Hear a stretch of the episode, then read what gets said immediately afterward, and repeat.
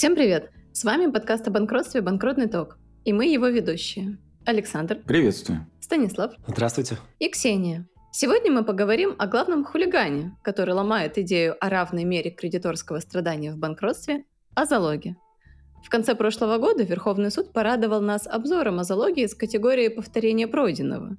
После чего мы решили, что поворошить свои воспоминания о залоге в банкротстве действительно неплохая идея. Коллеги, с чего начнем? Действительно, идея хорошая, поскольку с прошлого внимания Верховного суда к залогу прошло уже, по меньшей мере, 14 лет. Пленум 2009 года действительно в отношении многих вещей позволил сформировать единообразие судебной практики. Но не всему, как видно, нашлось применение, а некоторые вещи оказались ну, не разрешены. Поэтому этот э, обзор, на мой взгляд, действительно важен. Некоторым вещам он позволил дать должную правовую квалификацию. Например, вопросу с залогом движимых вещей. Как быть с ним? Действительно, третий пункт э, этого обзора вызвал неоднозначную реакцию в сообществе. Вот по какой причине. Значит, позиция Верховного суда заключается в том, что залог движимого имущества – не раскрытый публично, не дает такому кредитору залоговый приоритет в деле о банкротстве. При этом, если часть кредиторов в деле о банкротстве осведомлена о заключенном договоре залога, о котором не знают другие, эти кредиторы становятся в позицию, при которой их требования удовлетворяются в более низком приоритете, чем требования вот этого залогового кредитора. То есть получается, что кредиторы, которые не знали о залоге, не страдают от него. Кредиторы, которые знали о залоге и некоторым образом соглашались внутренне с этим обстоятельством, их требования удовлетворяются в ином порядке. Я с таким подходом, безусловно, согласен, потому что ну, какое-то время назад, по крайней мере, в 2019 году очень часто сталкивались с ситуацией, когда вдруг э, оказывается, что движимое имущество, представляющееся, например, станки, вдруг э, оказывалось э, обременено залогом, о котором информацию нигде, даже в ходе исполнительного производства, никто найти не мог, а в конечном счете диспропорция, безусловно, имела место, и указанное лицо, возможно, как раз злоупотребляя своими какими-то особыми отношениями с должником, получала преимущество. И это, на мой взгляд, как раз и несправедливо. Но в ситуации, когда вы эту историю не только в деле о банкротстве, когда оно случилось, начали ворошить, а и ранее, в силу тех или иных обстоятельств, ряду кредиторов указывали, ну, допустим, на невозможность передачи им в залог того или иного имущества, потому что оно уже обременено залогом в пользу иного лица, вот они-то как раз и могут оказаться в ситуации, когда э, приоритет залоговому кредитору все-таки будет отдан, но только в отношениях с указанными лицами. А вам не кажется, что, Станислав, что проблема с тем, что должник заранее передал в залог все свое имущество какому-то связанному с ним кредитору, может легко решаться через э, субординацию требований такого кредитора, и, в общем-то, на этом разговор бы заканчивался. Но, опять же, мы можем столкнуться с ситуацией, когда на довольно-таки значительные суммы были обороты у должника с этим действительно независимым кредитором, но поскольку эти отношения должны были э, не только подкрепляться обещаниями заплатить, но на определенном этапе, возможно, этот крупный, допустим, поставщик э, навязывал условия с залогом, упрекнуть его изначально в некой недобросовестности, в моем понимании, было бы невозможно. Более того, говорить о каком-то компенсационном финансировании в подобной ситуации тоже нет. То есть э, не о монополистах, конечно, на рынке идет речь, но о кредиторах, в чьей все-таки независимости сомневаться там не приходится. Другое дело, что если вы настолько крупный игрок, то, наверное, осведомлены о всех нюансах, в том числе по надлежащему оформлению, например, ваших залоговых прав на имущество. Явно, если речь идет о миллионах и о станках в залоге, то обратиться к нотариусу и внести соответствующую запись, наверное, ваша юрслужба вам посоветует. А то, на что вы обращаете внимание, ну, на самом деле, действительно может иметь место, и тогда нужно быть э, активным кредитором поактивнее и обращать внимание на подобного рода требования. При всем уважении, на мой взгляд, э, если Верховный суд считает, что в отношении залога необходим принцип внесения, то давайте так и, ну, так и напишем. Почему в банкротстве работает одна история с залогом, в исполнительном производстве будет работать другая история с залогом? И более того, вот этот обзор начинает действовать вот э, с момента, как э, он был предан огласке. И поэтому получается, что в отношении тех требований залоговых кредиторов, которые включаются сейчас, начинают действовать правила, которые раньше были, в общем-то, не так широко известны, и более того, можно оказаться еще и в ситуации, когда ты идешь регистрировать сейчас свой, свой залог, понимаешь, что у тебя должник вот-вот грохнется в банкротство, и тебе эту сделку еще и оспорят. Какая красота! Замечательно, прекрасный пленум, прекрасный обзор. Побуду адвокатом дьявола здесь и повозражаю вам, коллеги, с вашего позволения. Мне здесь кажется, какая-то есть лагуна в том плане, что почему-то не сказано, за какой период времени я должен внести запись в этот реестр нотариальный, да, и ко мне не будет никаких претензий. Если я внесу ее за две недели до банкротства, это плохо или хорошо? А за два месяца? А за полгода? Ну, то есть, вот этот критерий, да, он какой-то слишком плавающий. Это одна история. И вторая история, если все-таки все так бьются за какую-то стабильность гражданского оборота, столько прав залоговым кредиторам дается, там, например, тем же банкам какие-то преимущества, которые у нас в большей степени да, являются залоговыми кредиторами, то смоделируем ситуацию, когда залоговый кредитор движимого имущества является на самом деле добросовестным, никакого здесь э, подвоха нет, но он, скажем так, не успевает эту внести запись. Но, тем не менее, залог действительно есть. Должник большая компания какая-то, а залоговый кредитору какая-то история поменьше, чем этот должник. И где-то у должника случается так, что на него подают на банкротство, должник что-то не успевает оплатить, это все как снежный ком начинает накручиваться и выливается действительно в банкротство этого должника. Но почему тогда в таком случае, да, вот этот кредитор должен страдать? Ведь Здесь э, этот обзор про банкротство. Здесь сказано, что при включении в реестр мы там учитываем залоговое, незалоговое. Но ведь если бы мы уберем банкротство, и такой кредитор пойдет просто в общеисковом производстве, с залогом ничего не станет. Он может его не вносить в реестр, принести договор залога, и, соответственно, все будет хорошо. Да, понимаем, что банкротство – специфическая история, она преломляет все наши гражданско-правовые отношения под своим углом, но все же, не является ли это скажем так, да, какой-то ахиллесовой пятой вот этого залога. А если в этой истории будет э, на самом деле банк, который ну, просто не успел внести сведения о залоге, и компания грохнулась банкротство. На самом деле, здесь просто свою точку зрения выскажу. На мой взгляд, сейчас правоприменитель идет по пути ну, действительно уравнивания всех в правах, даже в ущерб э, такому институту, как э, залог. Отчасти это проявляется в том числе в обеспечении залогом неустойки. Ведь, как мы видим, э, практика сейчас пошла по тому пути, что у вас обязательство обеспечено залогом в полном объеме, но если мы переходим к реализации имущества, и у вас э, сумма основного долга меньше размера средств, вырученных от реализации предмета залога, к расчету по неустойке теперь уже мы не переходим а денежные средства направляются на расчет с кредиторами иными, залоговый статус не имеющий. То есть вот здесь уже ущемление прав э, залогового кредитора, ущемление прав залогового кредитора через лишение его соответствующего статуса в отсутствие внесения сведений о залоге. Ведь, ну, залог как способ обеспечения обязательства в гражданском обороте, если мы его ну, берем чуть шире, нежели в рамках процедуры банкротства, действительно способ обеспечения интересов одного конкретного лица, залогодержателя. А когда мы сталкиваемся с ситуацией банкротства, у нас, ну, в моем понимании, все должны, как э, в начале выпуска сказала Ксения, страдать одинаково.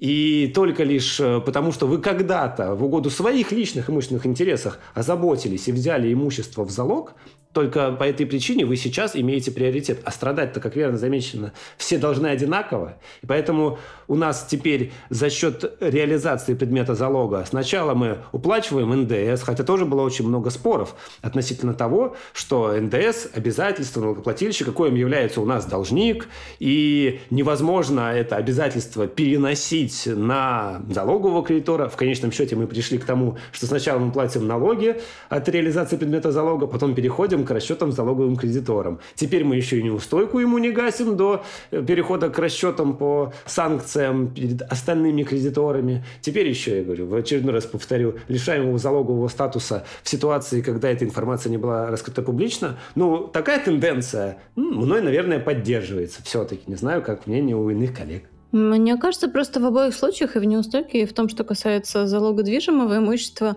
э, Верховный суд хочет э, сделать более единообразным применение Гражданского кодекса. Там, в частности, идеи, которая заложена в четвертом пункте статьи 339 прим, о том, что залоговый кредитор не вправе противопоставлять свой залоговый статус иным лицам, пока не сделал свой залог публичным. Вот и все. И банкротство как наиболее яркая ситуация, когда появляются иные лица и становятся в какой-то степени жертвой этого нового правила по сравнению с прежними временами. Залог уже не такой универсальный, как э, нам казалось, когда мы учились в университете. Ну, то есть тебе не нужно идти его оспаривать, ты можешь просто сослаться, извини, дорогой, ты не внес его в реестр, нотариальный реестр, поэтому у тебя залога нет, и поэтому имущество должника, которое образует конкурсную массу, теперь свободно от этих обязательств. То есть такой... Не вправе ссылаться в отношениях с третьими лицами. Э, такой, скажем, э, способ э, легче формировать конкурсную массу. Yes. Защищать конкурсную массу. Да, но, кстати, возвращаясь к вопросу защиты конкурсной массы, еще в 2009 году, что мне всегда было интересно, Верховный суд указал на отсутствие у залогового кредитора прав по получению удовлетворения своих требований за счет реализации предмета залога в ситуациях, когда за установлением соответствующего залогового статуса лицо обратилось по истечении срока, установленного для включения в реестр.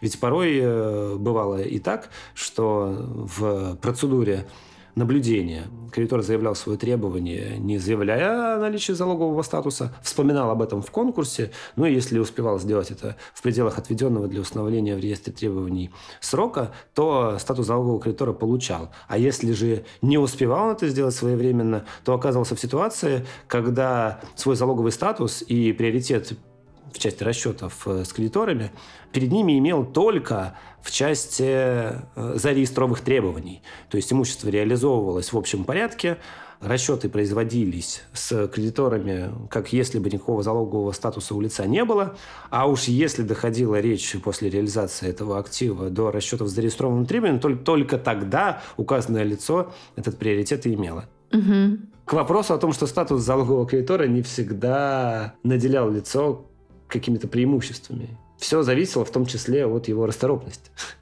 О чем забывать не стоит, конечно. Мне в этом старом пленуме еще казался очень важным вопрос, э, связанный с тем, что необходимо при установлении своего требования как залогового обязательно выяснить, сохранился ли в натуре предмет залога. И это в ряде случаев было центральным вопросом, который вообще исследовался при включении залогового кредитора в реестр. Действительно, пункт первый обзора декабря 2022 года снова возвращает нас к этой проблематике. Интересно сформулирована позиция о том, что лица, которые возражают против наличия залогового статуса, в том числе по причине того, что залог отсутствует, потому что отсутствует сам предмет залога, вправе в порядке 65 доказывать его отсутствие. Мне интересно здесь то, что другим лицам, да, кто возражает против залогового статуса, предлагается доказывать отрицательный факт. Именно да, факт отсутствия этого предмета залогом. Мне просто кажется, что этот пункт направлен на то, чтобы бороться со злоупотреблением должниками в первую очередь и, возможно, даже аффилированными с ними арбитражными управляющими. Поскольку должнику, если в его владении сохранился предмет залога, достаточно просто сказать, что «Ой, а вот у нас автомобиль на стоянке, как-то он пропал» как-то мы не знаем, куда он делся, что же с ним делать, как же быть. И чтобы не оказалась ситуация, что залоговый кредитор пришел устанавливаться из-за злоупотребления должника, который перегнал машину туда, где ее никто, никто не нашел пока что, ему отказали в включении в качестве залогового кредитора, а потом волшебным образом где-то уже на исходе процедуры этот автомобиль находится. И все и реализуется быстренько. Ну, здесь, я так понимаю, просто идет залоговый кредитор и пересматривает определение включения и говорит, что он э, залоговый и устанавливает свой статус. И потом торгуется такое имущество, как залоговое. Да, и вот э, к вопросу о том, а зачем тогда нам все эти мероприятия осуществлять, заявлять заново о наличии у нас некого залогового статуса в связи с тем, что мы обнаружили залоговое имущество. И это как раз сторонник э, той точки зрения, что неустранимые сомнения в наличии предмета залога должны толковаться в пользу залогодержателя, что это имущество есть, чтобы нам потом не сталкиваться с ситуацией, что залоговый кредитор пропустил срок, Э, на пересмотр судебного акта. Проще, на мой взгляд, если мы в ходе процедуры установили такие, что этого имущества все-таки в наличии нет, в порядке 60 рассмотреть вопрос о прекращении залогового статуса лица. Чем, я говорю, идти по пути пересмотра. Ну хорошо, давайте я тогда смоделирую такую ситуацию. Я управляющий, у нас конкурс, включается залоговый кредитор, ну, например, у него залог там, на какую-то производственную базу, которая состоит, там, например, из 10 объектов недвижимости. Записи в ЕГРН на каждый объект, на землю, где он стоит и так далее. Включается как залоговый. Добросовестный разумный управляющий уже метнулся на эту базу, провел инвентаризацию, установил, что да, действительно, земля не сошла с оси, она есть на месте, и установил наличие 9 объектов. Ну, легко идентифицировать. Например, там висят номера, каждый объект различается по этажам. Ну, в общем, он их идентифицировал. И десятый не нашел. Ну, нет, ну, нет вот десятого объекта. И, а залоговый кредитор у нас включается как бы на, на все 10 объектов. И получается таким образом, что у вас будет некий предюциальный судебный акт о том, что все 10 объектов имеют место, они включаются, потом происходит так, что управляющий начинает торговать, а что ну, у него в конкурсной массе тот объект, которого нет. Но до торгов, извините, мы утвердим положение, а до положения определимся начальной ценой. И если у нас этого объекта нет, то, очевидно, мы его э, как таковой, а, и не проинвентаризируем, б, не оценим, и, в, не предложим к реализации. Хорошо, я вам скажу так, что, возражая на вашу реплику, я сталкиваюсь с тем, что говорят, записи в ИГРН есть? Есть. Значит, и объект есть. А что мешает управляющему в таком случае сходить и озаботиться исключением записи о несуществующем объекте недвижимости. Из ну, вам не кажется, что вы предлагаете какие-то дополнительные параметры э, разрешения этого вопроса, хотя все достаточно прозаично, можно просто приустановить залогового кредитора, сказать, что этот объект отсутствует, вы получите предъявительный судебный акт, и тогда уже сбегать и исключить из ИГРН. Так об этом и речь. Здесь говорится о неустранимых сомнениях, когда вероятность наличия этого объекта все-таки превышает все разумные сомнения в его отсутствие. А если мы приходим, приносим фотографии и говорим, вот, ну нет этого объекта, вам с, со спутника съемки вот этого вот земельного участка, и вот там, очевидно, всего 9 объектов. Здесь же как раз о сомнениях, когда у нас должник приходит и говорит, вот как привела пример Ксения, транспортное средство вот вчера буквально было перед домом, а сегодня уже нет. Я вот уже сходила заявление в полицию написал, но факт угона транспортного средства не говорит о том, что титул собственника прекратился. Более того, я сомневаюсь, конечно, что такие ситуации бывают часто, но находят автомобили. А вы уже сейчас предлагаете залогового статуса это лицо лишать. Поэтому я-то как раз э, и веду речь о том, что права должника-то эта ситуация все-таки никак не нарушает. Если этого объекта мы все-таки никогда так и не найдем, мы, соответственно, и изменим положение лица в реестре, уберем его залоговый статус.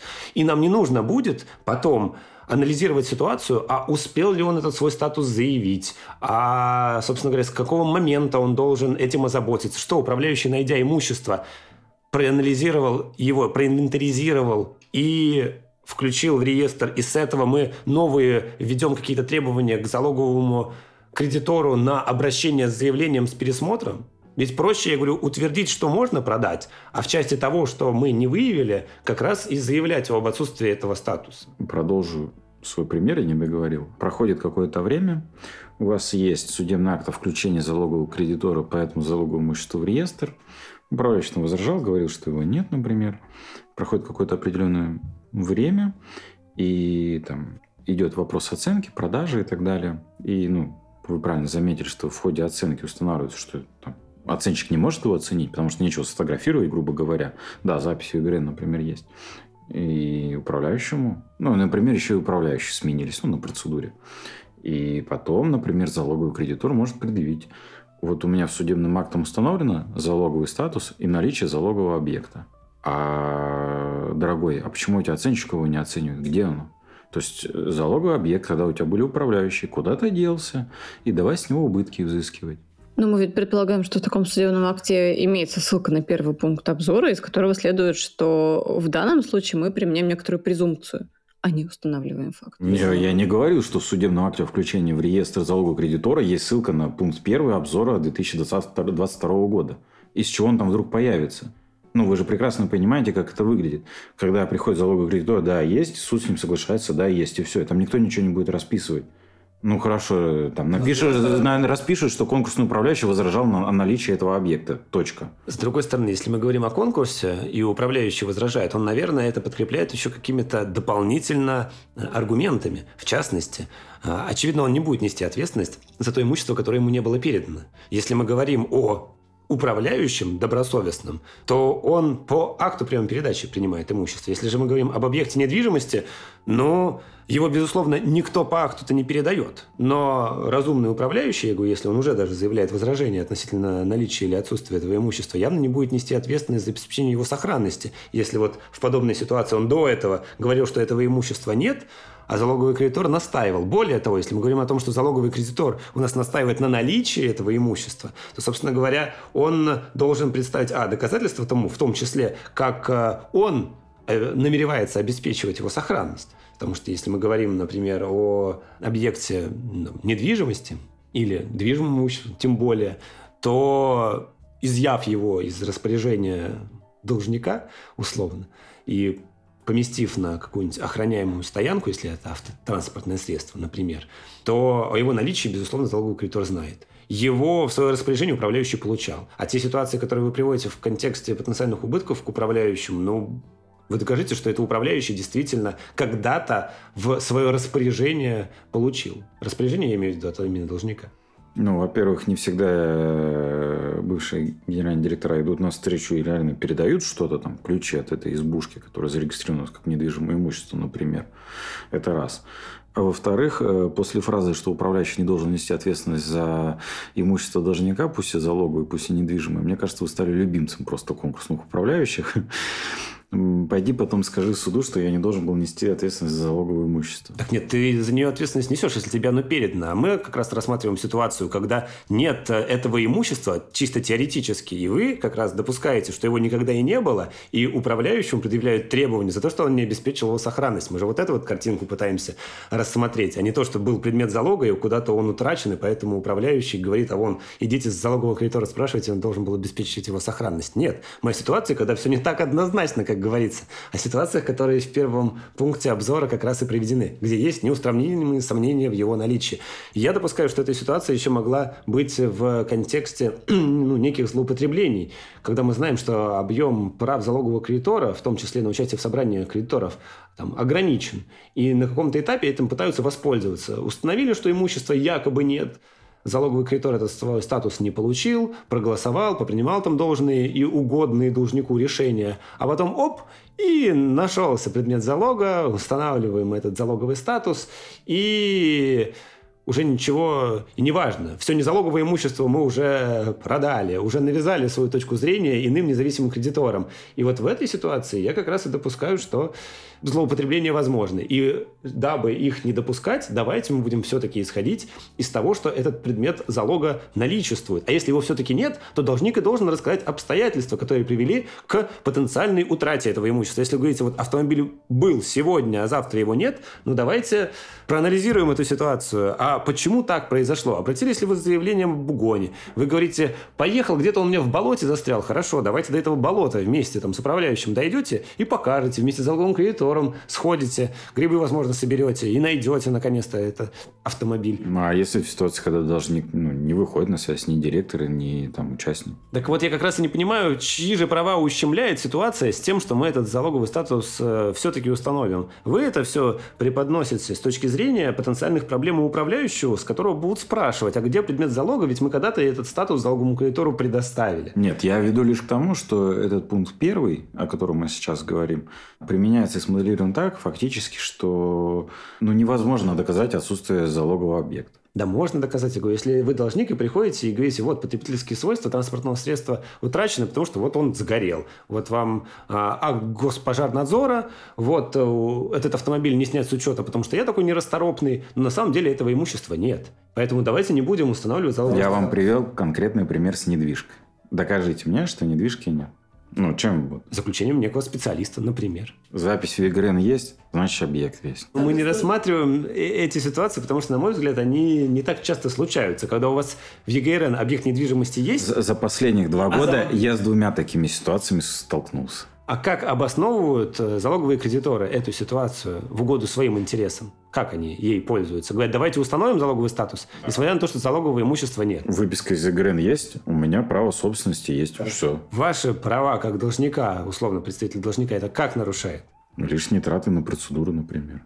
Чем мы будем это оценивать? Да вы не сможете это оценить, потому что этого нет в натуре. Управляющий вынужден. Его еще и заставят проинвентаризировать. Скажут, меня включили как залогу, иди инвентаризируй то, чего нет. Вы все в контексте претензий к управляющему. На мой взгляд, управляющий от этих претензий сможет отбиться. Он сказать, вот у меня 9 объектов есть, вот вам, собственно говоря, инвентаризация, оценка, вот это даже положение вам предлагаю. Вы возражаете против того, что там был включен еще и десятый объект. Давайте с разногласием в очередной раз в суд уйдем. Вы говорите, что у вас залоговый статус, и суд когда-то установил наличие этого имущества, потому что, исходя из э, разъяснений, приведенных в пункте первого обзора 22 года, Такие сомнения должны толковаться в мою пользу. Хорошо, вы тогда их истолковали, а вот сейчас мы утверждаем положение. Вот управляющий считает, что нужно продавать в составе единого лота только 9 объектов недвижимости, размещенных на одном земельном участке. И пускай хорошо, тогда это вы ответственность управляющего просто переложите на суд. Вот, уважаемый суд, я вам все предоставил в формате того, что ну нет этого имущества. Явно э, интерес, э, мне кажется, залогодержателя здесь ну, не оправдан. Он что пытается добиться? Явно таких кредиторов, я допускаю, можно встретить в процедуре.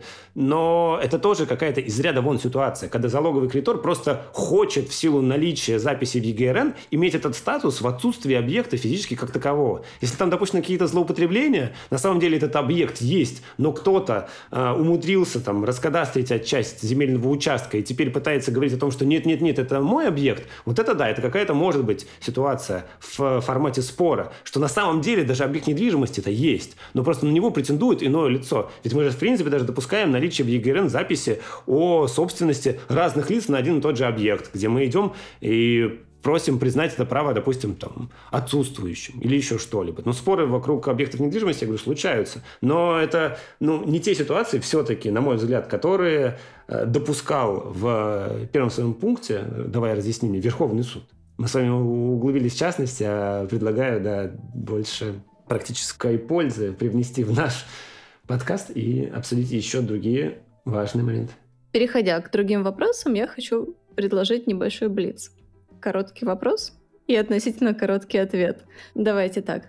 Первый вопрос. Что будет, если залоговое имущество, залогодателем по которому является третье лицо, не основной должник, реализовано на торгах дороже, чем включенное в реестр требований кредиторов? Вы имеете в виду с точки зрения причитающегося залоговому кредитору? Да. Ну, он получит потенциально даже больше оценочной стоимости, поскольку опять же, Верховный суд, по-моему, даже в этом обзоре делал отсылку, указывая на то, что не являясь основным должником по обязательству, залоговый кредитор отвечает в пределах суммы средств, вырученных от э, реализации предмета залога. И удовлетворение требований залогового кредитора не ограничивается суммой установленного его требования, изначально определенного оценочной стоимостью либо договором, либо отчетом об оценке на, предмет, на дату заключения договора. Отлично. Из каких денег управляющий платит налог на имущество в отношении залогового имущества? Налог на имущество также уплачивается приоритетно перед погашением требований залогового кредитора за счет средств, вырученных от э, реализации предмета залога. Вот я вскользь уже упомянул эту действительно ситуацию, когда Верховный суд э, сказал, что несправедлива отчасти ситуация, при которой у нас э, налоговое бремя, в том числе связанное с самим фактом владения должником имуществом, распределяется между всеми кредиторами, поскольку это налоговое бремя должника, а от реализации предмета залога у нас э, преимущественно имеет только залогодержатель. Поэтому давайте-ка все налоговое бремя мы все-таки с должника перенесем на сумму средств, вырученных от реализации этого имущества, а уже потом перейдем к расчетам залоговым кредиторам. Поэтому в этой части вопрос, что касается и реализации, и, и ситуации, когда имущество сдается в аренду, поступают арендные платежи, и в ходе хозяйственной деятельности должнику также необходимо уплачивать соответствующие налоги. Все это приоритетно удовлетворяется за счет выручки. Получается, что от реализации, что от сдачи в аренду. И это направление, опять же, движения мне импонирует. Я уже высказался в пользу жесткой уравниловки. Вот. Хотя с точки зрения гражданского оборота, возможно, это и неверно, но если мы говорим о ситуации, когда у нас имущественный кризис у должника, верно сказали, все должны страдать одинаково. Отметим только, что на момент записи сегодняшнего подкаста все еще подвешен вопрос в отношении налога на прибыль, потому что он находится на рассмотрении Конституционного суда по запросу Верховного. Будем посмотреть, как говорится. После искрометного блица э, необходимо, мне кажется, опросить его создателей по поводу арестного залога, на который обратил внимание Верховный суд в своем обзоре от декабря 2022 года. Э, в пункте своем 4, пункте номер 4. Ксения, как вам этот пункт? Я хочу сказать, что не только в обзоре 22 года, но еще и в 2017 году, насколько я помню, этот вопрос очень остро стоял в судебной практике в банкротном сообществе.